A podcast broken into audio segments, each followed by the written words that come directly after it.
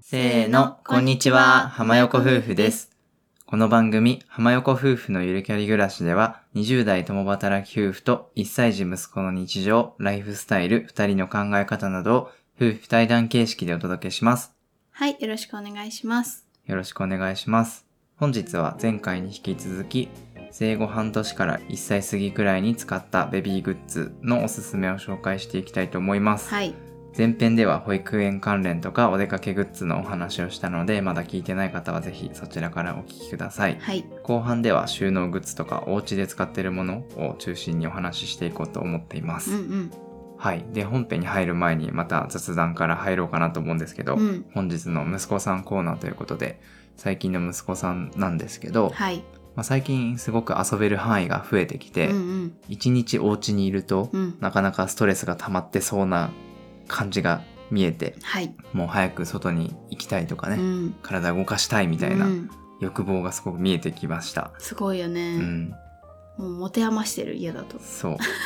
やっぱり保育園に行くとんお散歩も連れてってくれたりとか、うんまあ中でもすごくねダイナミックに遊んでるみたいで、うんすごく疲れてね、うん夜ぐっすり寝るんですけど、うん、まあ、それを同じようなね遊びスタイルで土日もやらないと、うん、なかなかそねうリズムが崩れるのかなと思って、うん我々親も試行錯誤しながら頑張ってますと、はい、で前回初めて近所のショッピングモールに入っているまあ室内の遊び場うん、子供向けの遊び場みたいなところに連れて行ってみましたうん、で、まあ、見たことある方も多いかなと思うんですけど、まあ、子供がたくさんいて さ親と一緒にで1時間いくらみたいな感じで入れて、まあ、ボールプールとかうん、いろいろある施設です、うん、で本当に近所に結構いろいろあるんですけどそうそうまあ、その中でも割とレビューが良さそうなところうにん、行ってみて、うん、合計2時間ちょいそうね。いたんですけど、うん、まあ本当あっという間に息子さんもすごく楽しんでいてうん満足そうでした、うん、うん、うん。なんか以前まだ歩けない時、ハイハイもしてるかな、してないかなぐらいの時に一回だけ友達と行ったことがあるんですけど、まあその時はもうお座りするだけだからさ、遊べる範囲ももうこの0歳児向けのところだけで、そこでまあ座ってなんか手をで周りのもの触ったりとか、なんかそういうことぐらいしかできなかったんですけど、今回はもう歩けるしさ、いろんなことにもっと興味があるから行ったら楽しいだろうなと思ってもう本当だから半年以上ぶりぐらいにそういうとこに行ったんですけど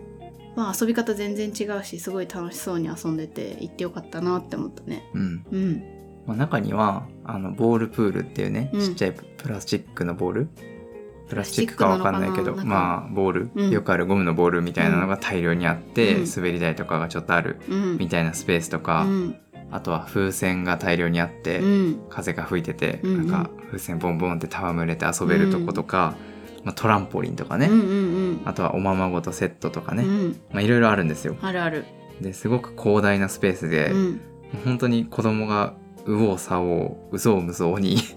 遊んでうるんうんんですけど、まあ息子さんは何が好きなのか全然わかんないから、うんすごい楽しみにしていって、うんでやっぱりさボールプールとかうんすごい派手じゃん、うんあとトランポリンとか、うんそういうとこにすぐ連れてったんだけど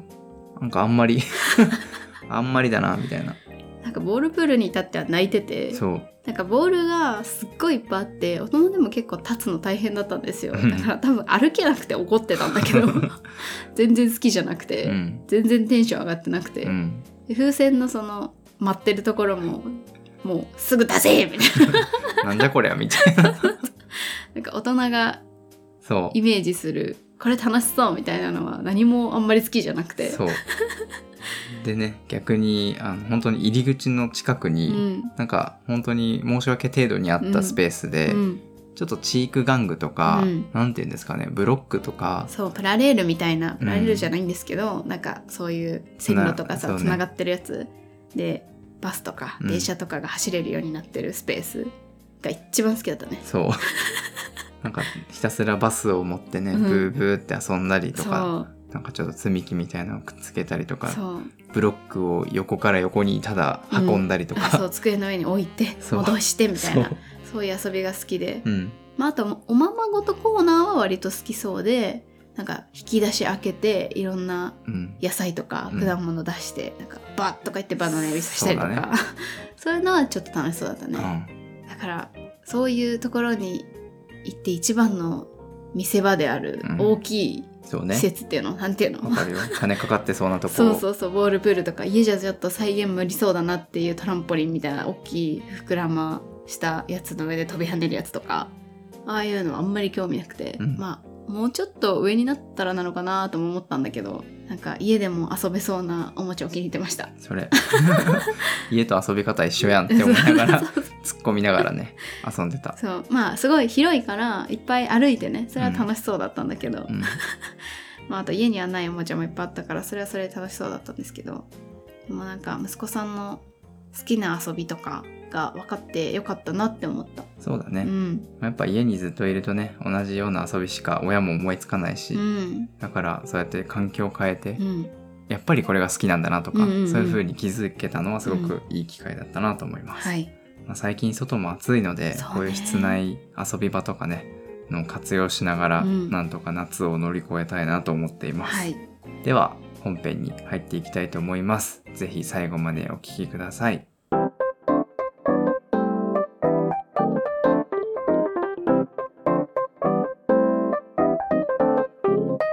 はい、それでは本編始めていきたいと思います。本日は後半戦ということで、ベビーグッズでお家の中でよく使っているものをメインに紹介していこうと思います。はい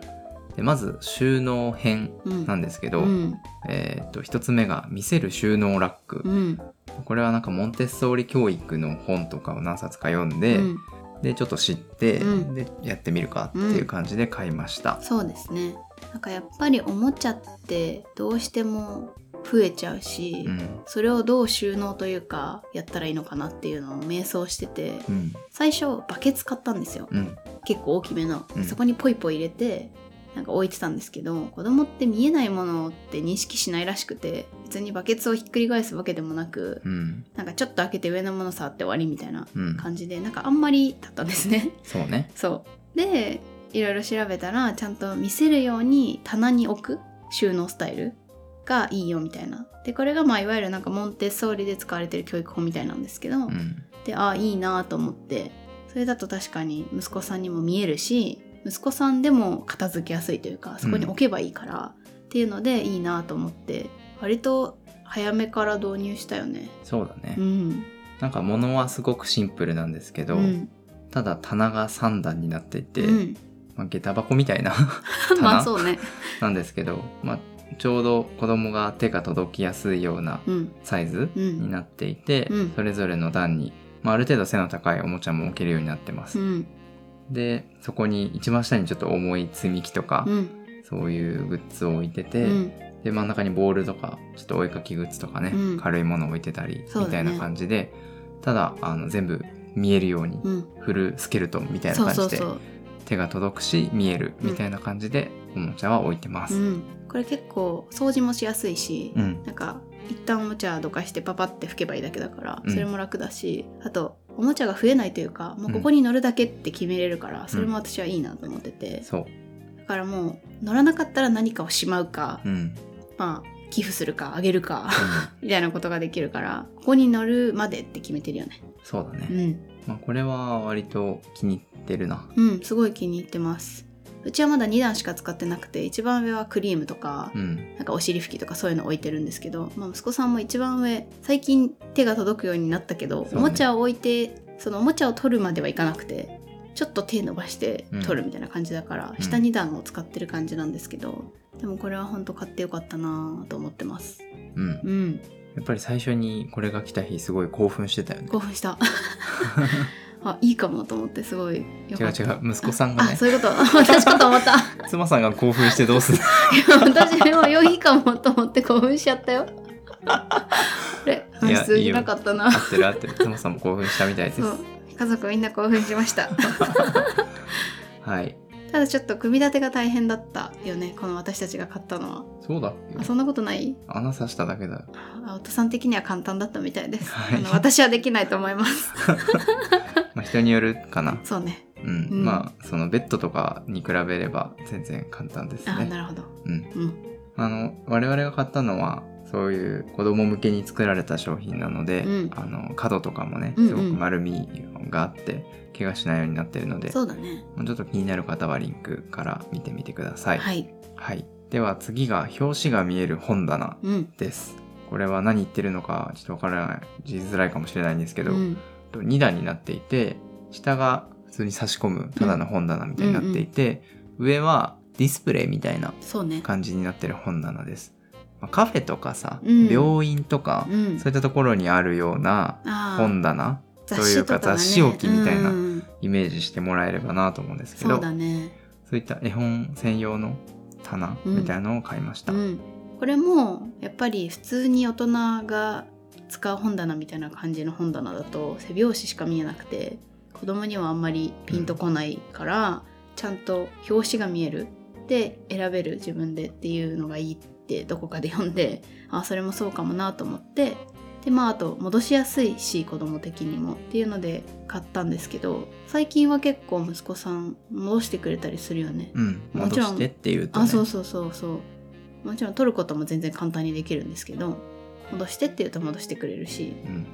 これも買ってよかったなと思いますそうですうね、んまあやっぱり全部手が届くようにうまく設計されてるので、うんこれはなかなか他ではなかなか代用が難しいかなと思うそうだねこれも来た時興奮した ねはい私が ははいい息子さん最近ね絵本が好きすぎて やばいですねもう結構執着を見せててうんなんだろう息子さんを観察してて何が一番好きそうって言われたら絶対絵本って答えるぐらい、うんまあ絵本好きそうだなっていう朝起きて絵本うん保育園から帰ってきて絵本、うんご飯食べようって絵本、うん絵本ってそ感じれ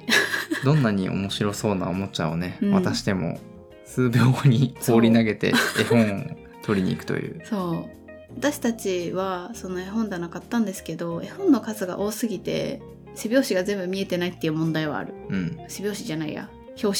そ うね後ろの方とかもはや見えない確 かにから本当はもうちょっと数少ない感じで置くための本棚だと思うんだけど、うんちょっとだから量が多い方絵本は何個かあったりとか大きいの買わないといけないかもそうねしれない、うちは50冊ぐらいかなパッと見そうねあるけど結構パンパンパンパンまあでも一番下の段は空いてるので、そう本ね当はそこにもっとしまえばいいだけああか確なとかはに思うんですそけうどですねまあでも息子さん本当に本が好きでう、ん結構本のタイトルとか、うん中のセリフでものを覚えてるなっていうのをすごい感じるよねああそうなのまあ白熊ちゃんのホットケーキとかすごい有名な絵本とか、うんあるじゃないですか、うんで中のそのすごいセリフとかを言うとそれを探しに行って取ってきたりするんですよそう、だからあちゃんと聞いてるんだなと思って、うん本を、うん本で当にすごいよねすごいよねなんか30冊ぐらい覚えてると思ういやーそう私と同じぐらい覚えてる気がする、うんまあ私たちも読みすぎて覚えてるんですけどそもうちそろうんそういやー本当にだから中のセリフをさ、うんなんかちょっと言うと、うんどれだどれだあってそれそうそう興奮して探しにそ行っうてそうそう持ってきてねうん笑顔で、そうれやんでーって可愛いで膝の上座ってくんだよねノールックで、マジで可愛いそうなのでねもう本は必須なんですけどそうね、なので本棚も買ってよかったなと思ってます。うんうんまあ、まだ息子さん喋れないから、うん、なんか理解してんのかなとか、うん、どうなんだろうって気になるけど確かに。そうやって自分たちが発した言葉でその絵本最初に取ってきた時は、うん、マジかとあ思思っってた思っちゃんたと。通じてるっていうふうに思って、すごい嬉しかったですね。そうだね。ままあ、絵あ本についてはねちょっと語ると長くなりそうだからね。そうだねまあちょっと両親に似て本好きに育つといいなとは思ってます。確かに。うんはい。はい。では、次は日用品コーナーですけど、うんまあ最初また本つながりなんですけど、うん、絵本修正テーうプん、です。これはね私なんなら一番買ってよかったと思ってる。 そうなの。いや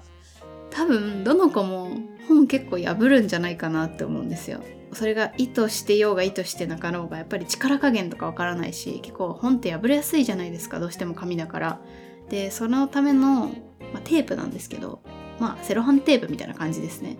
だけど色が変色しないテープでで図書館とかも使ってるらしいっていうのですごい、まあ、息子さん最初の方はさわざとビリビリしたりとかさうん。で今は力が強くてうん。なんか仕掛け本とか引っ張りすぎて破れちゃったりとか、そうね。まあ、あとはまあ放り投げてどんどん取れてくるとか、うんまあ、私たちが今ある絵本結構お下がりというか私たちが読んでた絵本とかも多くてそうそもそも古いのもあるんですけどだから壊れやすいというか破れやすいみたいなのもあるんですけど、うん。っていうのですごい修正テープは買ってよかったなと思ってもう4本目ぐらいだと思ううん。 ひたすらなくなるよねひ。たすらなくなるねうんまあでも毎回毎回破れて買い替えるのもあれだしさビリビリだとなんか読むのテンションが下がるしっていうのうんで私はすごい買ってよかったなって思ってますはい。うんでは次がスリーパーですね。うんスリーパーは何回も紹介してるんですけど、うんまあちょっと未だに使っていて、そうだね寝るときはすごく安心するみたいで、うん夜ぐっすり寝るので使ってます。うん今は夏なので薄いガーゼタイプのスリーパー使ってるんですけど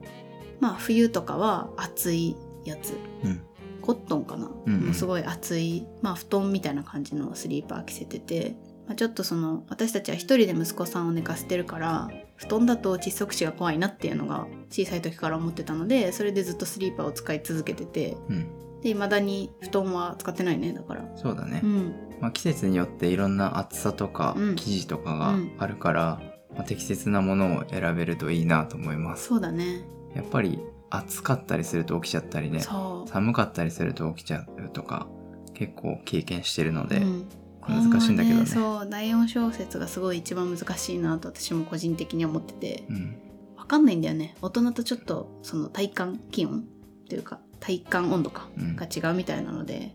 難しいんですけど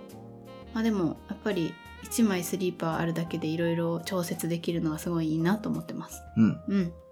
では次が鼻水吸引器です、うんベビースマイルっていうブランドですねそうですねこれは一応電動になっていて電動ですで小型小型ですなのでハンディタイプでいろんなとこに持っていけるタイうプんです、結構鼻水吸引器で調べると据え置き型の大きいのとか出てくるんですよ、わかるドーンって置くやつでなんかちょっと伸ばしてね そうそうそう吸そううとこだけ伸ばしてそうコンセントに挿してグイーンみたいなあそうそうそうそう病院とかにある感じのタイプな気がするんですけどで最初私たちもそれ買うか今持ってるハンディタイプ買うかですごい迷ってやっぱりよく吸えるのはその据え置きタイプの大きいやつですっていう口コミをめっちゃ見ててえどうしようみたいな思ってたんですけど結果ハンディタイプでよかったねなぜかというとまず一つはどこでも持ち運べるうんから旅行とかにも持っていきやすいうんやっぱり鼻水っていつ出るか分かんないしこう赤ちゃんって鼻かめないから出てきたらもうずっと出てきてるからそうそねれをどう吸ったらいいか分かんないから、やっぱりちょっと旅行とかに持っていけるのが安心だしあと個人的に思うのは結構やっぱ赤ちゃんって鼻の粘膜弱いからなんかあんまり強力すぎてもちょっとかわいそうかなっていうのもあってなんかこれぐらいの力でよかったなって私は個人的に思ってます。うんううんん、まああと思うのはどこでも使えるっていうのは結構いいかなと思ってて、うんまあ、据え置きだとコンセントからさちょっとあああ確かに。の近いとこじゃないと使えないけど、うん、結構子供動き回りまくるかそら、うね。ちょっとソファーの上でとか確かにベッドでとか、うんうんうんまあ、どこでも使えたりお風呂場でとかね、っていうのはいいかなと思ってます。そうだね。まあ、あと保育園に入ると風邪もひきやすくなるし、そう鼻水吸引器って、まあ、必要か必要じゃないかっていう結構議論になるかなと思うんですけど、うんまあ、病院とかでも無料で吸ってもらえたうりんするので、まあ、でも割と頻度が多いのであればう、ん、 1台あると便利かなと思います。そうだね私たちも生まれた時は揃えなくてまあ最初のうちで全然子供風邪ひかないからうん、いらないなって思ってたんですけど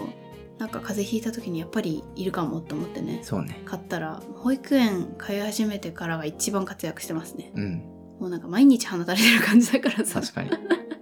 そうそうそうあと手動っていうのもあるらしいんですけど、あーまあ、使ったことないけど、うんなんか見るとやっぱ片手で電動はできるけどあー手動だと両手使わなそいうだそとうだうまくできないっていうのがうんあるので、ちょっとお値段高くなるけど、うん電動のがいいんじゃないかなというふうに思います。そうだねまあ子供絶対鼻水吸引されるの嫌がるから片手フリーの方がそうね絶対いいですね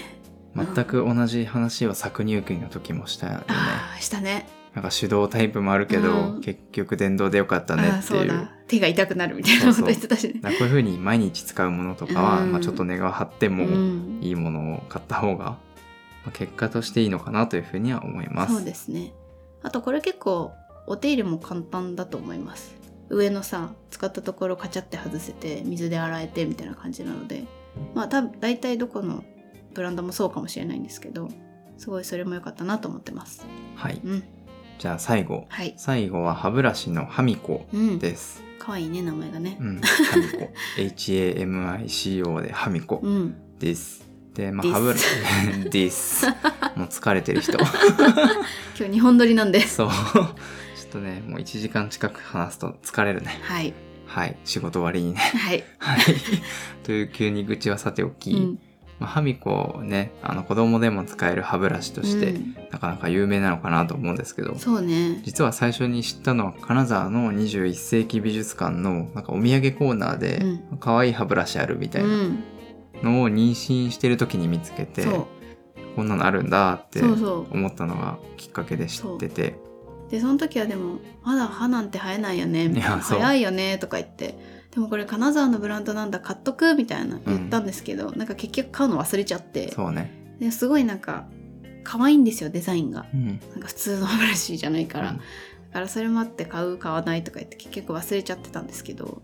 そしたら結構近所にも売ってたっていうそうね、うん売ってたし友達とか親もくれるしあみそたいうななんなら今家に3本ありますそうだねプレゼント2本自分たちで買って1本みたいな感じなんですけど、なんかあの持つところが丸くなってる説明下手だななんか持つところが電車のつり革みたいになってい てすごい私こういうの伝えるの下手だわ丸くなっていて、そうあのとんがってないんですよあのそうですね棒じゃないんですよ うん、これ考えた人天才だなと思うんですけど、持つところはつり革になってるんですけど先っちょだけ歯ブラシがついてるから、うんまあ、子供が一人でやっても、うん絶対奥まで行かなくてそうそうそうまあ、歯ぐらいまでしか届かないから、まあ、一人で持たせても、まあ、途中で転んだりしてうもん全然安心っていうそのうがそう、売りでうん、開発した人すごいなって思います。すごい本当子供動き回るしさなんか歯磨き歯磨き粉とか好きだとさ、うんずっと持ってたりするんですよ歯磨そうきね粉、は歯磨きをそうするとねなんかあの長いやつだと怖すぎて、うん、いやいやってなるけど歯ミコだとまあ割とね安心して見てられるというかまあそれでも目離したらいけないなとは思うんですけど普通の歯磨きよりは安心して見てられるなって感じで、うんですねはい、はいまあ、これもいろいろデザインもあるしね、うん可愛いので、うん一度ホームページとか見てみてください。そうですねはい、はい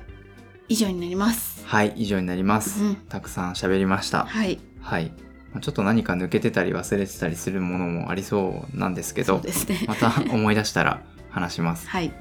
まああとは子供関連とかねこういったグッズとか、まあ、何使ってますかとかどういう食事ですかとかまあいろいろ聞きたいこととかがもしあれば気軽にメッセージとかお便りで教えていただければなと思います。はいはい、はい、では本日はベビーグッズについて紹介しました。